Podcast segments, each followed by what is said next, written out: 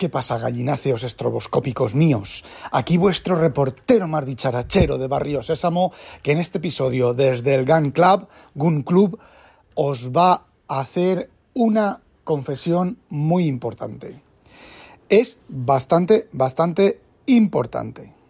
Pero para ello tengo que generar el contexto que me ha decidido realizar esa confesión. Entonces, bueno, Empezamos por el principio. Estoy leyendo, voy por sobre la mitad más o menos del libro After Steve de un tal Trip Mickle, Michael, Trip Michael. Michael, voy por ti, Kit, te necesito. Michael, voy enseguida. O era algo, algo así. Bueno, es un libro que cuenta la historia de Apple. Apple is magic de Apple eh, después de la muerte de Steve, ¿vale? De Steve Jobs. Empieza más o menos cuando Steve Jobs está muriendo, ¿vale? Cómo va soltando los hilos en las distintas gente, en Jonathan Ive, en Tim Cook y bueno, en otra, en otra gente, en otros nombres que no les he prestado mayor atención. Y bueno, el libro parte de ahí. Si queréis una historia de Apple anterior a eso, pues hay varios libros por ahí que cuentan la historia de Apple. Hay libros oficiales, hay libros no oficiales. Los oficiales, los que tienen el beneplácito de Apple, bueno, pues son un poco cantamañanas, un poco pintamonas, un poco eh, retraídos en algunas en contar algunas cosas que las historias no oficiales, que tienen su origen en los propios ex empleados de, Apple, gente que, bueno, creo que Apple tiene un NDA, un esto de Non-Disclosure Agreement, o sea, no cuentes nada eh, de, toda su, de toda la vida. Porque normalmente cuando uno firma un NDA, pues son tres años, cinco años, el más largo que he firmado yo eh, son cinco años, ¿vale? Es decir, no puedes contar nada después de cinco años de haber dejado de trabajar o de haber hecho ese, de haber terminado ese proyecto que fue con lo de con lo de Borland no con lo de Idera tampoco cómo se llama la empresa coño bueno con la, la subsidiaria esa de de ay no me acuerdo. Bueno cinco años. Y y bueno, o Apple no tenía esas normas antes o no las tiene ahora el tema es que hay muchas historias chulas y golosas del nacimiento de, mm, del Mac, de la primera avenida de Jobs, de la segunda avenida de Jobs, eh, golosas de cómo era realmente Jobs y no cómo te lo quiere hacer presentar pues los, los escritores o los biógrafos autorizados como el, eh, la biografía está de Steve Jobs, que no me acuerdo cómo se llama ahora. Que bueno, sí, ahí cuenta cosas, pero no lo cuenta todo. También puede ser cierto que otras cosas que no cuenta, no las cuenta porque no sean ciertas, ¿vale? Se las han eh, inventado los empleados o simplemente, pues, em, sea una interpretación de lo que los emplea, porque eh, vosotros sabéis, y esto ya es filosofía pura, esto es conocimiento de la vida misma, eh, muchas discusiones, muchas diferencias de opinión entre una persona y otra, eh, normalmente uno no lleva toda la razón y el otro normalmente no deja de tener toda la razón. Cada uno tiene su parte de razón o incluso desde el punto de vista de cada una de las dos personas se puede interpretar o se puede entender que cada una de las dos partes tienen razón, pero como son argumentos incompatibles hay que llegar a un, a un consenso, ¿vale? Bueno, ¿Os dais cuenta cómo me disperso cuando me pongo a hablar? Bueno, pues eh, volviendo al tema del libro, cuenta la historia después de Steve Jobs. La verdad es que el libro mm, me está gustando relativamente bastante.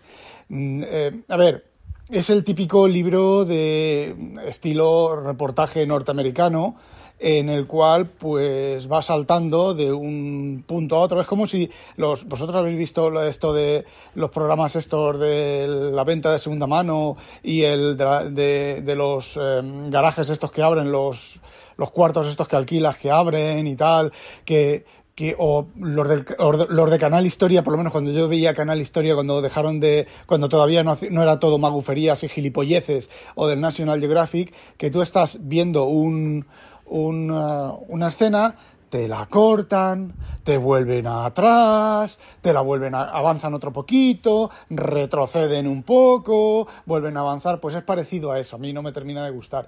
Y luego, por ejemplo, las biografías de, de los de los, de los personajes de, de, Tim Cook y de Jonathan Ive y demás, eh, no sé, eh, a ver, entiendo que es para darle un poco de tono íntimo, un poco de tono eh, realmente, mm, no sé, hacer un poco más íntima porque es la historia de una empresa, ¿vale? Y es la historia del dinero, básicamente.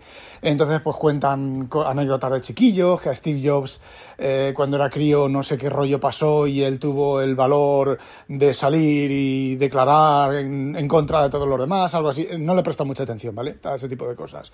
Con Jonathan Ive también, otra otra historia. Entonces, no sé, a mí eso no me gusta, pero lo que sí que me gusta bastante, bastante es la historia de, la, de, lo, que están contando.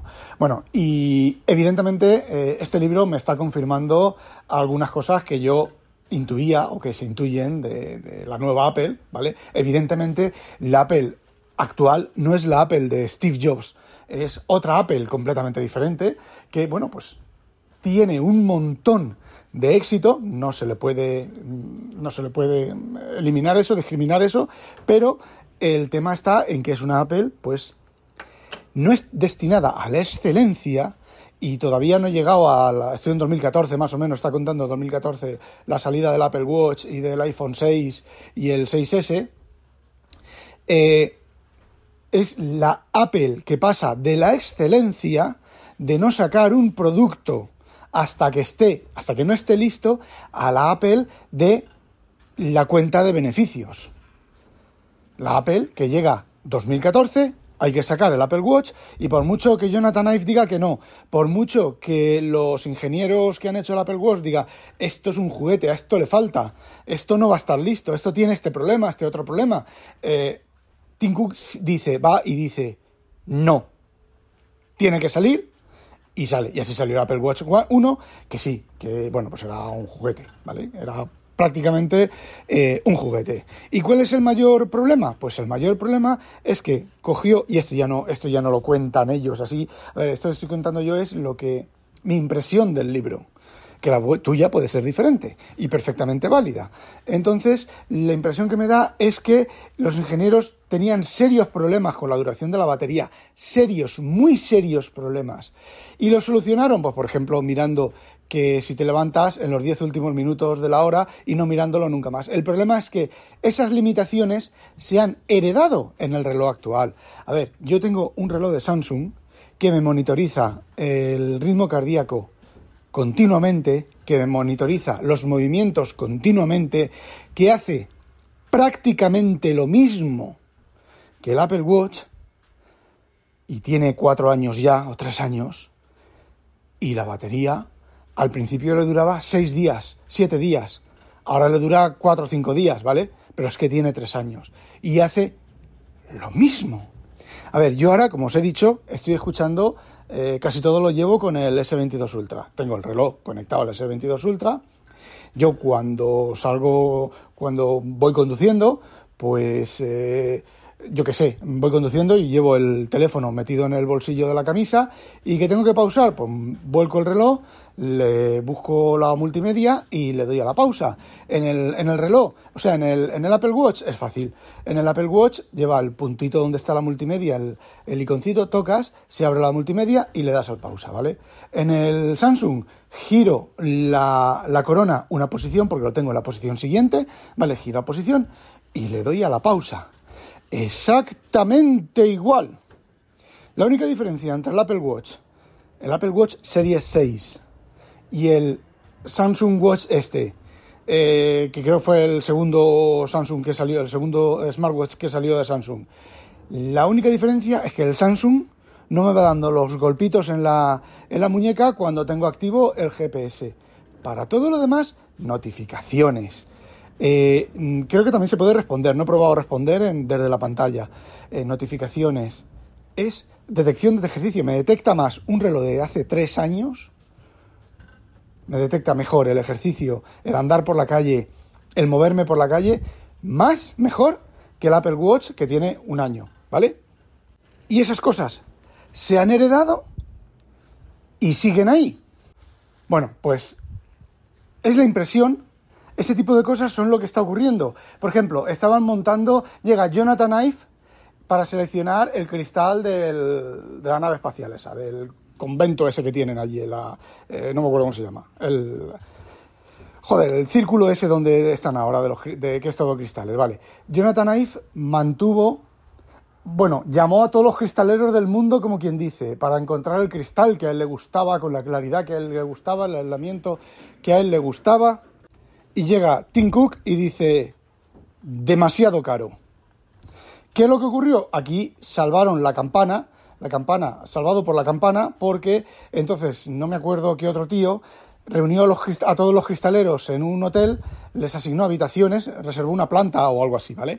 Eh, reservó habitaciones y fue de cada 15 minutos apretándole las tuercas, pero apretándole las tuercas en serio para que bajaran los precios. Mintiendo, ¿vale? Mintiendo, diciendo que la empresa alemana había bajado el precio, que los chinos no sé qué había bajado el precio, que el otro había bajado el precio y consiguió eh, de una empresa alemana un precio bastante más barato. Pero si no hubiera conseguido eso, es muy posible que la nave espacial hubiera tenido cristales de otro tipo más baratos.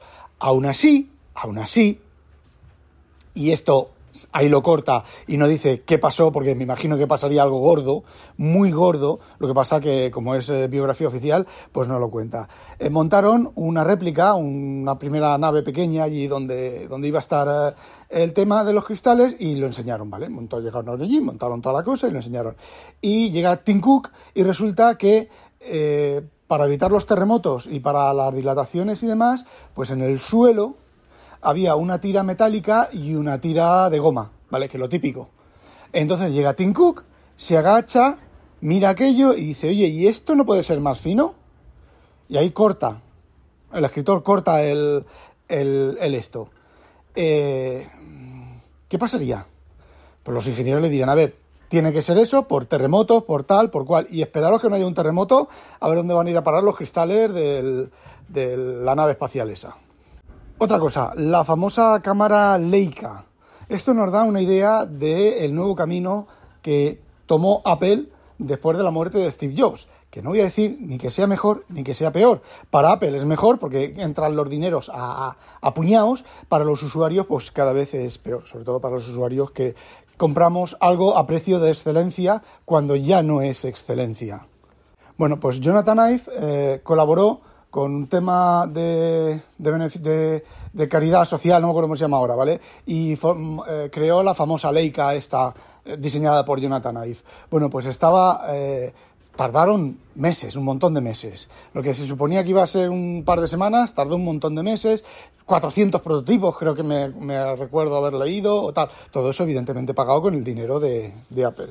Bueno, pues llega el Jonathan Ive a enseñarle a Tim Cook la cámara y todo lo que hace la cámara terminada y Tim Cook no hacía más que mirar a las otras mesas del diseño de los iPhone y de tal. Y lo dejó con la palabra en la boca. Se, ah, sí, muy bien. Estuvo un par de minutos y se fue y lo dejó con la palabra en la boca, a Jonathan Ive. Y todavía no he llegado al tema del teclado mariposa, que visto conforme va el texto, conforme va el tema, eh, me da a mí la impresión de que el teclado, la culpa del teclado mariposa, no sería el Jonathan Ive, sino del Timoteo Cocinillas, que eh, no dejaría el tiempo suficiente para convertir eso en algo que funcione y lo sacó cuando llegó el tema, bueno, ya lo sabemos con algunas versiones de iOS, lo que pasó con algunas versiones de iOS, y a lo mejor Jonathan Ive no es que Tim Cook lo echara, es que Jonathan Ive se fue asqueado, como en este libro parece que se han ido toda la plantilla que Jobs mantenía, la gran mayoría se fueron asqueados.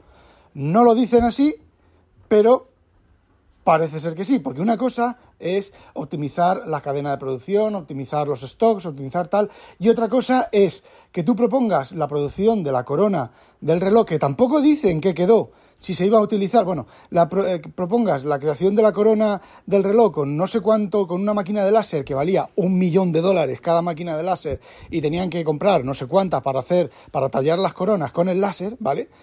Eh, y que llegara eh, Timoteo Cocinillas y dijera, no, no, vamos a usar esta otra que genera casi lo mismo, pero vale 10 veces menos la máquina. Y tarda X menos tiempo. el biógrafo no dice si la corona está siendo tallada. Ojo, ojo, no dice si las coronas de los relojes de los Apple Watch están siendo talladas con la máquina cara o con la máquina barata. O por lo menos yo no me he dado cuenta si lo está diciendo. Eh, ¿será que lo está haciendo con la máquina barata? ¿Qué es lo que ocurre? Cuando Steve Jobs, que sí, Steve Jobs tenía sus problemas y sus cosas. Steve Jobs intentó convencerte del iPhone 4, de lo de la antena, que era culpa tuya, ¿vale? Pero por lo menos en esas cosas no ahorraba. Y bueno, vamos ya al, meollo del tema, que como siempre, pues me disperso. Es un tema que me gusta mucho, hablar de la historia de Apple, porque tiene enseñanzas eh, muy importantes. Y eh, bueno, eh, todo esto viene a porque anoche, antenoche, leí Tim Cook cuando Tim Cook hizo la declaración que hizo diciendo que era gay. ¿Vale? Me he puesto nervioso. Eh, Parece ser que la declaración de Tim Cook diciendo que era gay en, el momento en que lo dijo, creo que lo publicó en el Bloomberg, Bloomberg Newsweek o no sé qué, una, una revista dedicada, creo que dedicada a la, más o menos a la tecnología de noticias de actualidad, pero dedicada a la, a la tecnología y parece ser que había ahí una serie de leyes que estaban paradas de igualdad de género. Igualdad de género no, eh, la no discriminación por ser gay, lesbiana, eh, travesti, todas esas cosas que los americanos son muy, muy, pero que muy, muy mojigatos en ese, en ese aspecto. Y bueno, pues el, el, hecho de que Tim Cook, de que la empresa estrella, de que el CEO estrella de la empresa estrella, del país estrella, dijera que era gay, eh, contribuyó bastante a que la ley de igualdad, esa ley de igualdad, de igualdad saliera y forzara a todos los estados a tener leyes que no discriminaran a las personas por su condición sexual. Con lo que pienso, creo que es una buena, una buena momento y que, bueno, pues hay que agradecerle al Timoteo Cocinillas, habrá que desagradecerle muchas cosas, pero habrá que agradecerle esas cosas. Porque, y ahora viene mi confesión, madre, qué nervioso que estoy. A ver, eh, lo digo ya. A mí me gustan las mujeres jamonas, con un buen par de tetas bien desarrollado, ¿vale? Y ya está, que se quiten cosas intermedias, ¿vale? A ver, lo que se entiende por una tía neumática y que se quiten del medio todas esas anoréxicas palos de escoba. Bueno, para ser sinceros, a mí me gustan todas las mujeres, ¿vale? Y ya está. Y ya está, ¿vale? Que eso no quita nada de lo que he dicho anteriormente de ser gay, de ser bi, de ser lesbiana, de ser tal y de ser pascual, ¿vale? Eh, lo defiendo exactamente igual, pero que sepáis que a mí me gustan las mujeres. Eh, ¿Qué esperabais? ¿Que iba a declarar otra cosa? bueno, chicos, eh, no olvidéis, sospechosos, habitualizaros. A ver, la idea es contaros lo anterior y hacer la tontería del, final. Bueno, eh, no olvidéis, sospechosos, habitualizaros. Muchos besos a Penny, besos castos de hombre, ¿vale? A Penny. Eh, no olvidéis, sospechosos, habitualizaros. ¡A demonio! ¡Inconveniente! ¡Vamos para la cama!